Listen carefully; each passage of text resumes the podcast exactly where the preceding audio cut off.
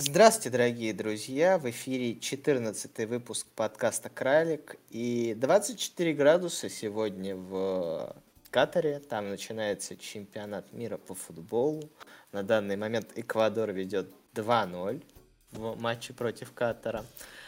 А мы продолжаем вещать с не менее горячих полей рынков и предложений. С вами я, Вова, и он Влад, да, всем привет. А сегодня мы осмотрим своим взглядом большое количество интересных тем, одна из которых это промежуточные выборы в США. И что же произошло в промежуточных выборах в США? А, Влад, расскажи-ка нам. Да, ну по промежуточным выборам США, как, как вы уже знаете из новостей, многие в Конгресс э, проходят 218 демократов, вроде как, ну там будут еще немножко перевыборов, э, вроде как 220 э, республиканцев будет и гораздо меньшее количество демократов, соответственно, большинство у республиканцев, тут все понятно. А по поводу Сената. Сенат был, ну на сегодняшний момент все уже однозначно, Сенат принадлежит демократам. Э, там есть еще один голос, который тоже будет на перевыборах. Ну, как, не перевыборы, а... А еще... А, второй тур, второй тур. Второй тур. Вот. И, соответственно, э, на сегодняшний момент складывается так, что у демократов как минимум есть 50 э, голосов в Сенате, всего в Сенате 100 голосов, и, и плюс еще один принадлежит вице-президенту. Соответственно, вице-президент у нас ну, президент и вице-президент у нас демократы, соответственно, э, плюс один голос. Сенат у нас демократический. Итого одна палата, парламент э, принадлежит демократам, одна принадлежит республиканцам. Законодатель, законотворческая палата принадлежит республиканцам, если я не, если мне не изменяет память, а как бы подписывающая это все палата принадлежит э, демократам. Правильно? Ну да, все верно. В, в любом случае, на сегодняшний момент э, э, мы пришли к ситуации, когда э, власть президента, демократа, сдерживается э, республиканским конгрессом. Что, в принципе, по согласно истории, согласно статистике, для рынков обычно хорошо. Соответственно, в 2023 году, как мы знаем, начинаются выборы президентов Соединенных Штатов. В этой ну, гонке пред, предвыборная, уже... предвыборная гонка, да. Не выборы. Да. Выборы в 24-м будут. Угу. Не, я в том плане, что да, начинается э, подготовка к этим выборам. Вот, и, соответственно, э, Трамп уже объявил о своем участии. Э, господин э, Байден, Байден. По, пока что пока что не объявил, но вроде как готовится к выборам. А, в любом случае наблюдаем, смотрим. А, в то же время, как мы видим, уже потихонечку как-то более-менее экономика а, начинает восстанавливаться, хотя при том, что есть э, понимание того, что э, Америка входит в стадию рецессии. Она уже, в принципе, неизбежна, но, скорее всего, по времени рецессия продлится не очень долго. Имею в виду, что до 20, э, точнее, к 2024 году в любом случае будет запущен печатный станок. А рецессия не продлится так долго, как в принципе э, ожидалось. Она будет не продолжительной по времени. Уже будет запущен печатный станок. Э, это по сути 100%. Инфляция тоже будет более-менее побеждена, потому что, скорее всего, ставка ФРС э, закончится где-то в районе 5%. Уже, в принципе, закладывает рынок. Может быть, чуть больше. Но это максимум. Это максимум, который мы увидим, скорее всего, по крайней мере, по текущим прогнозам э, ведущих аналитиков, аналитических агентств, банков и так далее. И самого а... ФРС. Ну, банков, включенных ФРС. Угу. Конечно, да. Как таковых, как, тако, как таковых новостей Здесь э, никаких интересных нет, просто наблюдаем, смотрим.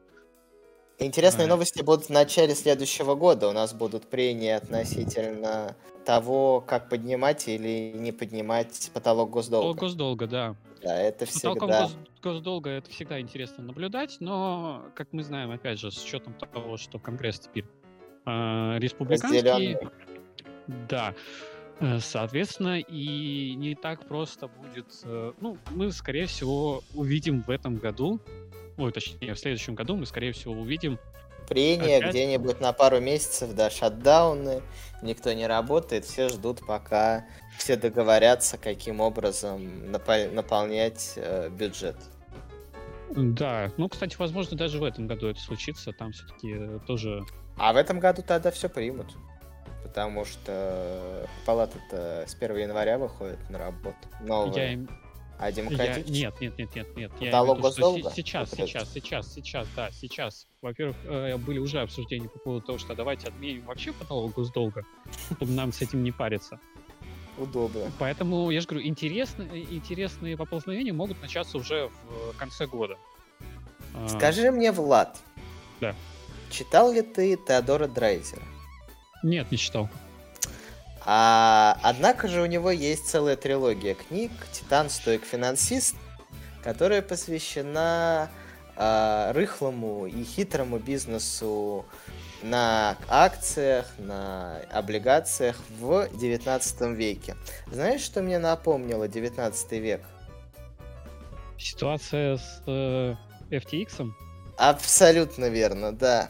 Абсолютно потрясающая ситуация нерегулируемых рынков криптобирж и вообще всей крипты в феноменально короткие сроки, скрутившая в бараний рог э, весь э, крипторынок и приведшая к падению огромного количества коинов и, возможно, падению несколько бирж в комплекте в будущем. А, расскажи-ка, в чем вообще заключалась проблема и почему FTX так всех потряс, что до сих пор продолжает трясти?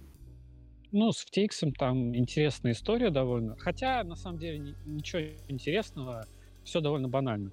FTX планировала э, в, войти в активы э, Binance, ну, точнее, Binance планировала выкупить э, FTX, э, так скажем, расчистить себе поле из конкурентов – в итоге начались финансовые проверки компании FTX, э, были выявлены дыры, а Binance отказалась от э, этой сделки токсичной. Все это привело к тому, что каким-то образом это стало достоянием общественности. Ну, мы знаем, как это обычно происходит, пошли слухи, слухи слухами. В итоге все закончилось тем, что FTX на сегодняшний момент начинает Банкрот. процедуру банкротства, и, ну, точнее, инициирует глава FTX э, смещен со своей должности. И сбежал. Более То есть классическая, того, да. классическая, классическая схема, которая происходит со всеми бурно растущими э, компаниями. Более того, новый глава FTX э, на сегодняшний момент даже заявил о том, что э, такого бардака он не видел нигде. И, в принципе, это тоже нормально. Стоит вспомнить те же компании а-ля Uber, а-ля VWork и прочие компании, которые э, бурно-бурным образом росли, но при этом э, не были заинтересованы в своей финансовой стабильности. То есть это компании бурного роста. А, я хотел бы тебя в первую очередь узнать, каким образом основатель биржи FTX почувствовал себя ФРСом США. Можешь немножко рассказать про это? Как вообще, в чем вообще заключалась эта финансовая пирамидальная схема? Да финансовой пирамидальной схемы там особо-то никакой не было как таковой, да. И это все равно, что говорить текущую вообще ситуацию с криптобиржами, да, и вообще с криптовалютой, которая, по сути, напоминает мошенническую схему, когда у тебя есть деньги, которые не обеспечены ничем. Более того, это децентрализованные или централизованные, например, биржи, да, или те же криптовалюты, которые может выпустить любая компания, то есть это частные деньги, а, что, в принципе, уже является мошенничеством. Более того, некоторым компаниям не позволили а, заниматься подобными вещами, как вы знаете, это и запрещенная в России компания Мета, и э, не запрещенная, но одно время бывшая запрещенной я даже не знаю, чья она. Она, она теперь Арабские Эмираты, да? Компания Кто? Telegram. Да, Telegram. Telegram принадлежит, по-моему, Павлу Дуру. Я в том плане то, что она как, где юридически расположена. О, бог с ней. Ну, я думаю, каких Багамах, не знаю, честно говоря. Но я ну, думаю, не суть важно. Не суть важно. Да. Не да, суть да. важно. Э, частные деньги, был, да. частные деньги э, являются, в принципе, одним из элементов мошеннических, мошеннических действий. Поэтому тут можно, в принципе, любую криптобиржу обвинить в тех или иных махинациях с не привязанными вообще никак к долларам финансовым инструментам. Ну и Поэтому... скажи мне, да, это начало регулирования рынка или это еще только его предвестник? Пока, пока, пока. Пошли только разговоры насчет регулирования. Так или иначе, регулирование должно быть. А, и это все прекрасно знают. Но что дает сейчас на сегодняшний момент крипторынок вообще в целом? Он дает возможность а, отработать малыми силами, малыми суммами. Проблема цифровых денег? Да, да, да, да, да. Это, это отработка цифро, цифровизации валют, в том числе, возможно, и доллара или э, той замены, которая будет... Э, Обсуждения, кстати, идут э, прямо вот сейчас про цифровой доллар, то есть мы, мы, мы, мы, мы не первые, но мы будем, ну, пожалуй... конечно, конечно, конечно. Первых, кто это запустит реально в России, то есть нас ждет... Э, ран, рано или поздно, рано или поздно все страны придут к цифровизации своих э, валют, потому что, а, это очень удобно, и, б, а, ну, для государства это очень удобно, когда можно отслеживать э, те финансовые движения а, в легкую, при этом не нужно какой-то запрос э, подавать в финансовые учреждения. И понятное дело, что криптовалюты очень раздражают всяких, всякого рода финансистов, особенно, ну, как вы знаете, Уоррен Баффет не является сторонником криптовалют, потому что он понимает, что все сделки, которые э, будут проводиться в финансовой сфере, их можно будет отследить, и уход от налогов будет не такой простой, как это было ранее. Это и давайте, да, не строить иллюзии по поводу того, что ни, э, ни один э, бизнесмен не уходит от налогов, они все уходят от налогов так или иначе. А ты чего, офшоры существуют исключительно, ну, просто такое название, внебереговое э, банковская конечно, конечно, организация, конечно, да, конечно. там Конечно, поэтому, поэтому тут строить иллюзии на этот счет не стоит. И пока, да, пока бизнес еще не адаптировался, пока еще не понимает, как действовать в случае, когда будет введен цифровой доллар, но эти все схемы отрабатываются и будут пока что отрабатываться до тех пор, пока не будет э, принято, найдено оптимальное решение, которое будет устраивать э, и рынок, и государство. Да, и самое главное, тогда нас ждет, скорее всего, эйфория, настоящий расцвет на рынке. Ровно такой же расцвет, который сейчас происходит на... происходил на рынках США. Мы немножко с этой новостью запоздали. Этот рассвет был связан с новостями об инфляции, которая не остановилась, не стала меньше, но замедлилась. Этого магического слова хватило, чтобы S&P 500 стрельнул на 200 пунктов вверх, немножко там пошатался и начал обратный путь вниз, потому что никакими иными дополнительными новостями это ралли не подтвердилось. Скажи мне, Влад, что ты думаешь по этому поводу?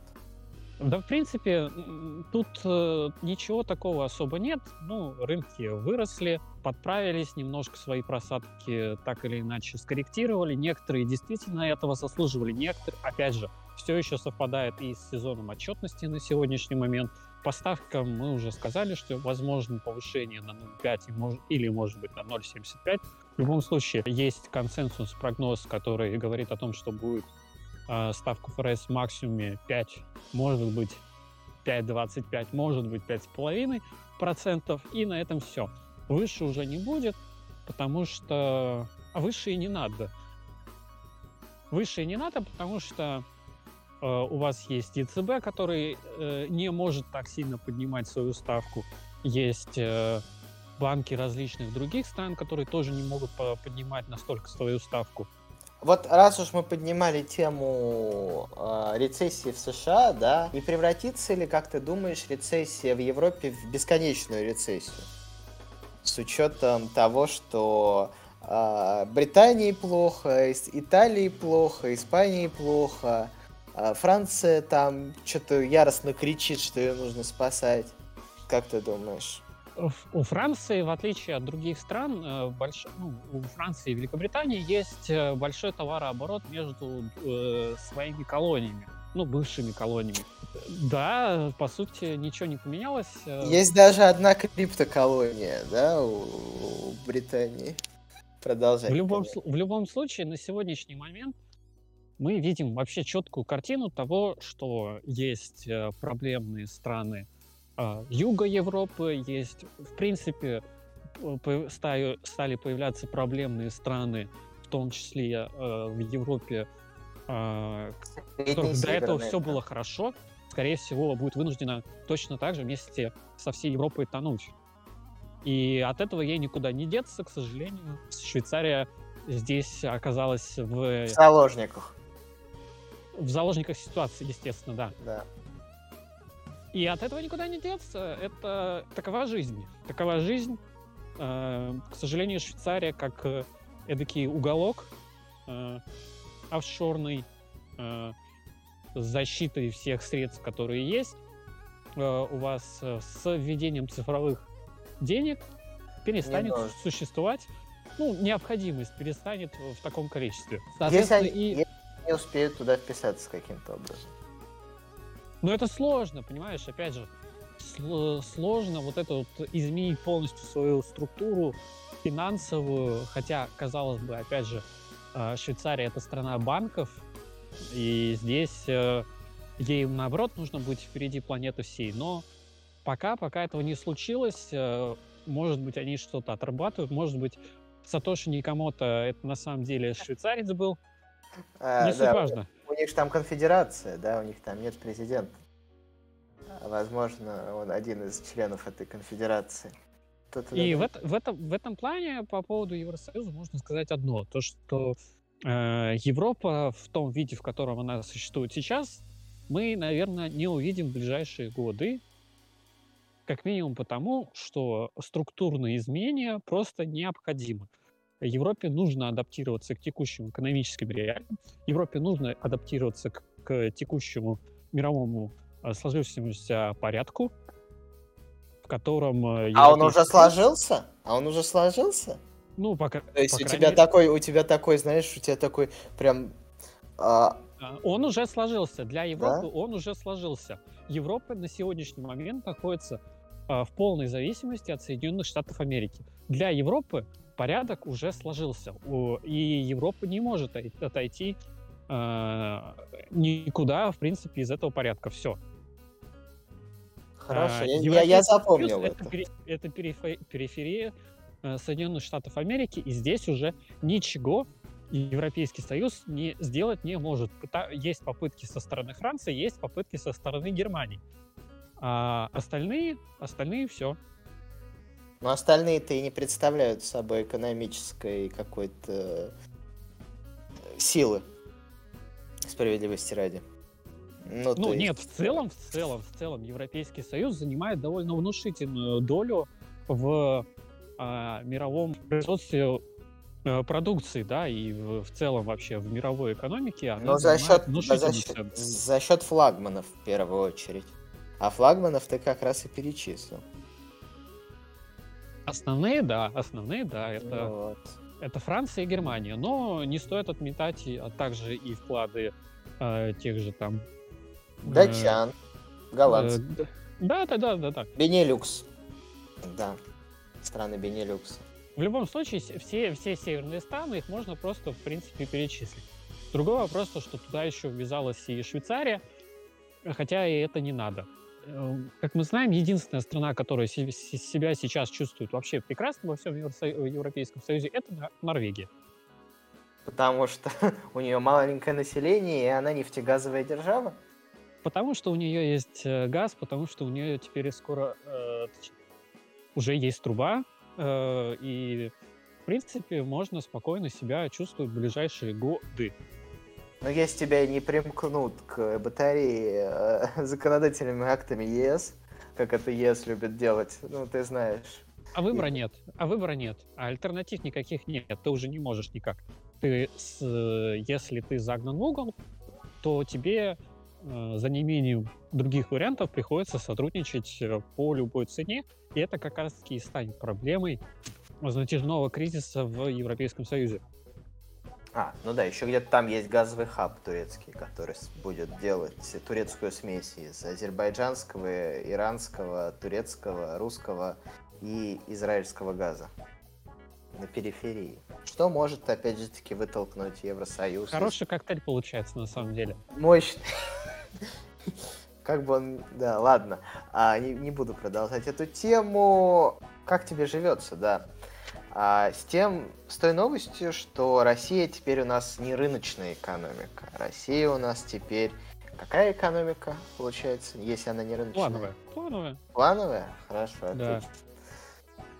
Там они вроде как-то нежнее обошлись, они назвали Россию экономией экономикой смешанного типа. Ну да, да, да, да. Но а, по, по, по сути имеется в виду, что Россия все-таки экономика а, более планового типа. Ну и что мы по этому поводу думаем? А, По поводу рыночной экономики и вообще в целом э, ситуации с Россией можно теперь по- понимать, что по отношению к России будут приниматься другого рода санкции, да, так как Россия не рыночная, то, соответственно, и санкции будут э, давить не э, как на Россию, как не на представителя рыночной экономики, опять же, внутри, внутри своей, внутри, собственно, самой России. В том числе это относится по отношению к рублю, который тоже признается искусственно, искусственно регулируемым, потому что для многих э, текущая стоимость рубля является, ну, ска- мягко говоря, проблемой, так как ожидалось, что рубль может э, существенно упасть, но экономика российская адаптировалась за счет э, резкого снижения Госпожи. Эльвиры Набиулиной. Ну, нет, тут на самом деле, нет, деле не только, да, не да, только да. госпо- э, госпожа Набиулина, тут, в принципе, ряд сложившихся ситуаций, а именно резкое сильное падение потребления во многих областях, связанных э, с тем, что у нас, а, с одной стороны, используются а, складские запасы, с другой стороны, но новое то, что поступает э, в российскую экономику, оно уже поступает по запросу, не в таких количествах, не так- так- таких больших объемов, в том числе что-то стало уходить на внутренний рынок, раз оно не может уходить на внешние рынки, оно уходит на внутренний рынок, как это происходит э, с различными товарами там, э, первой необходимости, которые, если раньше у нас э, закупались э, где-то за рубежом, теперь они закупаться не могут э, за рубежом, соответственно, их приходится брать э, у себя. Да, И да, все верно, но насколько они будут, ну то есть, куда нас еще осталось обкладывать, давай скажем так. Ну, я же тебе говорю, это, в принципе, в первую очередь упор делается на а, по поводу рубля и вообще, в принципе, по поводу отношения к рублю. То есть, э, если в, по- в последующем какие-то страны смогут, ну, будут принимать рубль, да, то, возможно, у нас будет а, регулирование стоимости рубля, допустим, внешнее, то А, тот самый знаменитый свободный рынок. Конечно, конечно, А. да. Соответственно, соответственно, а, рубль будет не, не оцениваться не э, в ту сумму, да, как- какую за него дадут долларов внутри России, а, а просто по принципу э, я считаю, что э, он стоит столько-то, поэтому а, выбора у тебя нет. Вот скажи мне, степень, степень чувства собственного величия у США с э, идеями регулирования рубля и регулирования э, нефти, цену на которую они объявят на ближайшие недели, это вот вообще рабочая схема для продолжения существования этого экономического порядка? Или это уже агония предыдущего порядка и попытка выстроить из этого порядка что-то новое, а именно ту самую мифическую и пока что видящуюся глубоко издалека цифровую экономику? Да на самом деле нет, это уже, в принципе, а, построение цифровой экономики и в целом а, взаимного контроля всего и вся. Просто в текущей ситуации, да, если мы говорим про Россию, Россия может э, оказаться одной из самых адаптированных стран к этой новой реальности по причине того, что э, то, тот объем санкций, тот э, объем давления, который испытывает на сегодняшний момент Россия, не испытывает ни одна страна и не испытывала никогда в мире э, на, на протяжении всей истории. Соответственно, так как Россия уже э, сможет, ну опять же, на России в том числе отрабатывают вот эти вот механизмы э, э, финансового э, регулирования. Э, то, есть ты, то есть ты мне влияния. хочешь сказать, что вот эта самая цифровая экономика превратится в бесконечную э, бесконечное нет. сопротивление всех против всех? Нет, нет, нет, нет, нет, нет. Просто вопрос весь в том, что э, для на сегодняшний момент, да, у России есть шанс из этого из этой всей ситуации выйти победителем с экономической точки зрения, э, и, опять же, при, ряде, при соблюдении ряда условий, а именно, если наступит 24 год для России в нормальном формате, с не огромным дефицитом бюджета, при отсутствии каких-либо э, финансовых возможностей взять где-то дополнительные средства на те или иные э, требуемые срочных э, финансовых вливаний вопросы, ну, к э, слову, на этой если неделе... экономика выстоит, если экономика выстоит, а, в том числе и под новые грядущие санкции, которые ожидаются, 100% они, скорее всего, будут, а, в том числе и с точки зрения регулирования рубля, то вполне возможно, Россия сможет а, быть единственной на момент... 24 э, года? Да, единственной цифровой державой. Хм, это звучит привлекательно. Это звучит привлекательно, это точно. Быть, ну слушай, быть первыми российской экономики не впервые, правильно?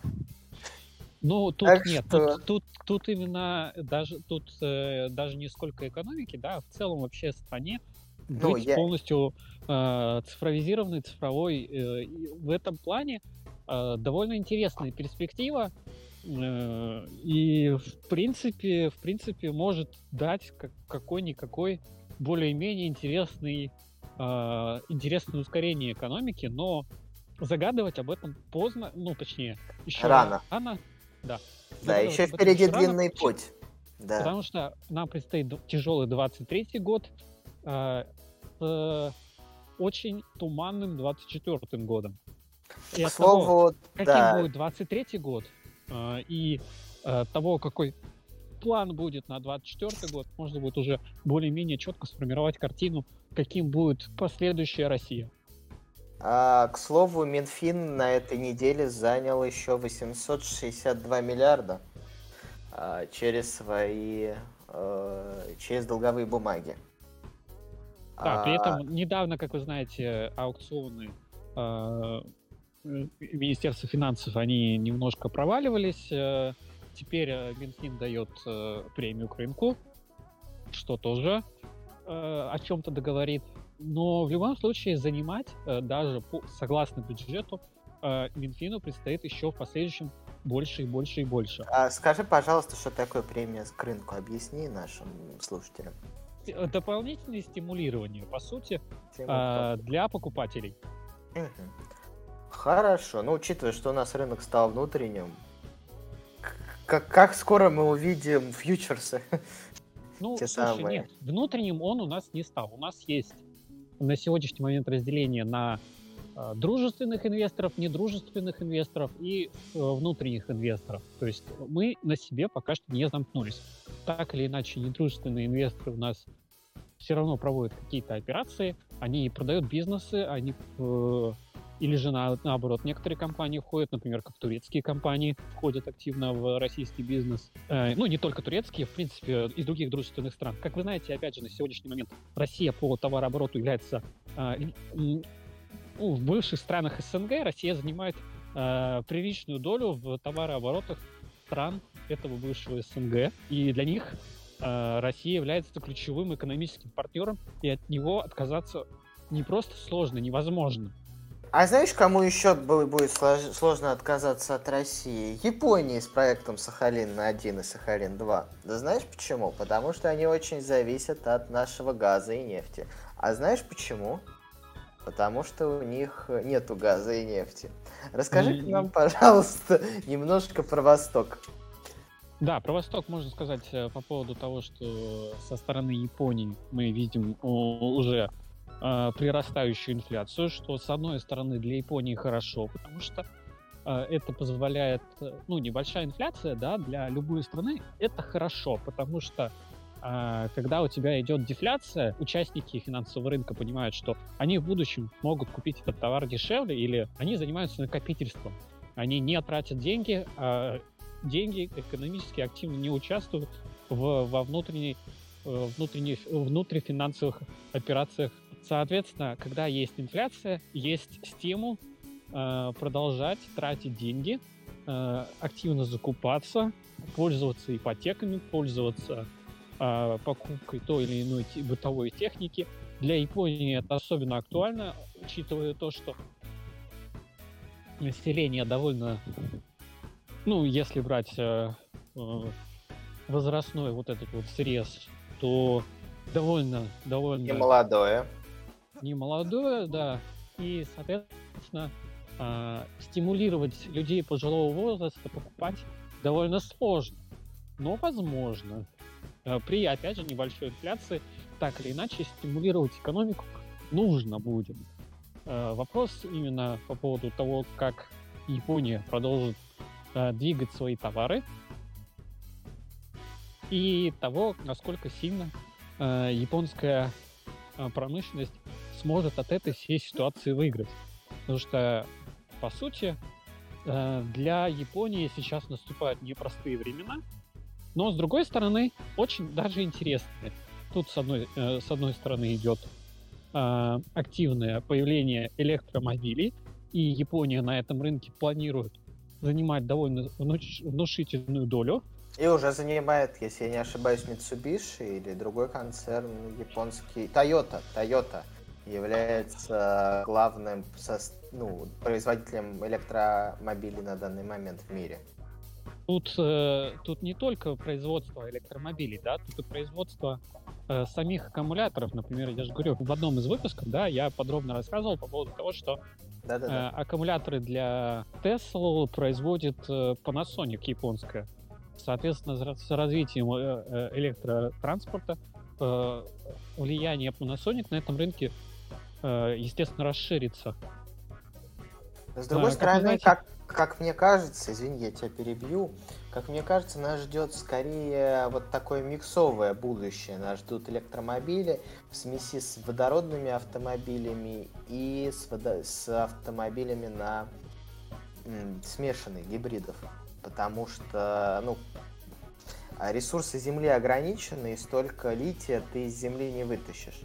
То есть нужно либо модернизировать батареи, ну, либо... опять же, в этом направлении Япония тоже один из лидеров разработки э, новых направлений в э, развитии аккумуляторов.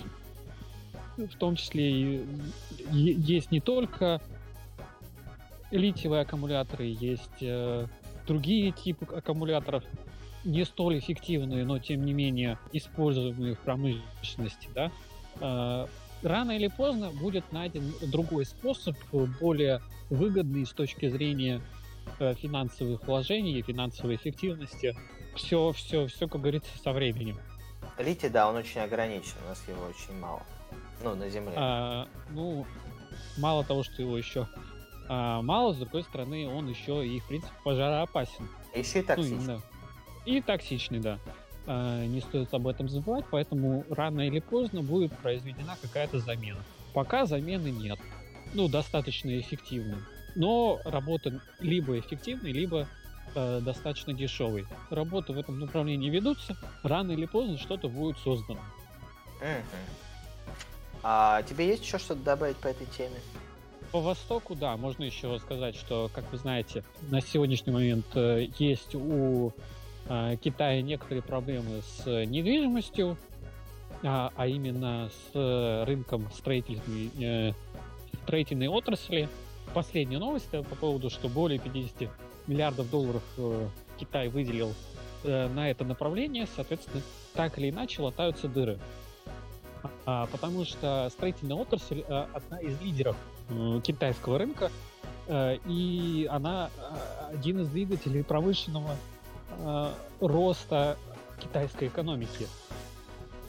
Помимо логистики, да, помимо э, роста транспортной доступности. Тот самый легендарный, знаете, да, строительный рынок пустых городов, да. да, да. Как вы знаете, опять же, э, Китай на сегодняшний момент является лидером по продержанности высокоскоростных поездов. То же самое касается и по рынку строительства жилья и вводу нового жилья. Все-таки население 1,4 миллиарда человек требует э, большого количества жилья, вводимого в эксплуатацию каждый год.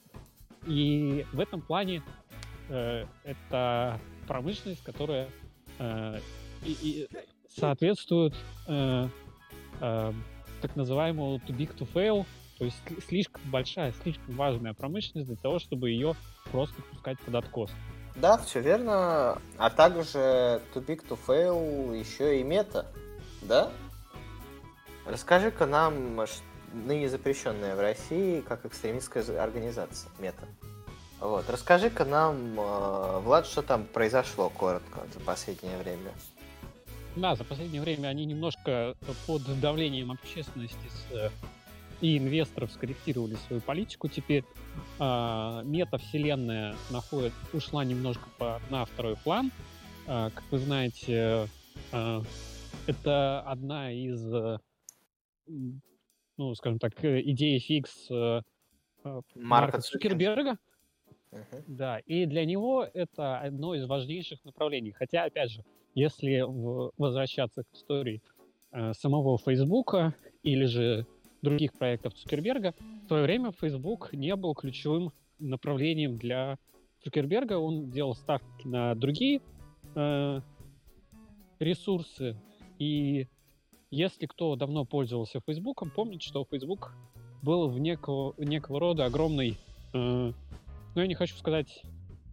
Ладно, я скажу, что был некого рода помойкой, да, в плане того, что там были и флеш-игры, и какие-то развлекательные сервисы, и дейтинг-сервисы, и еще что-то. То есть, э, по сути, да, это возвращение к тому моменту, когда э, Facebook был великим, когда в Фейсбуке можно было делать буквально все. Сейчас Facebook стал более э, рекламной соцсетью, превратился в этакий Э, Google поисковик, который просто выдает э, пользователю в ленте новости, связанную с его друзьями и не только. По сути, Twitter. Twitter, который стоит не 50 э, миллиардов, а 350 миллиардов. Хотя, опять же, тут можно еще внести то, что в мету входит и еще Instagram, еще и WhatsApp, крупнейший мессенджер и одна из крупнейших тоже социальных сетей а, ну, имею в виду Инстаграм. Соответственно, метавселенная уходит теперь на второй план.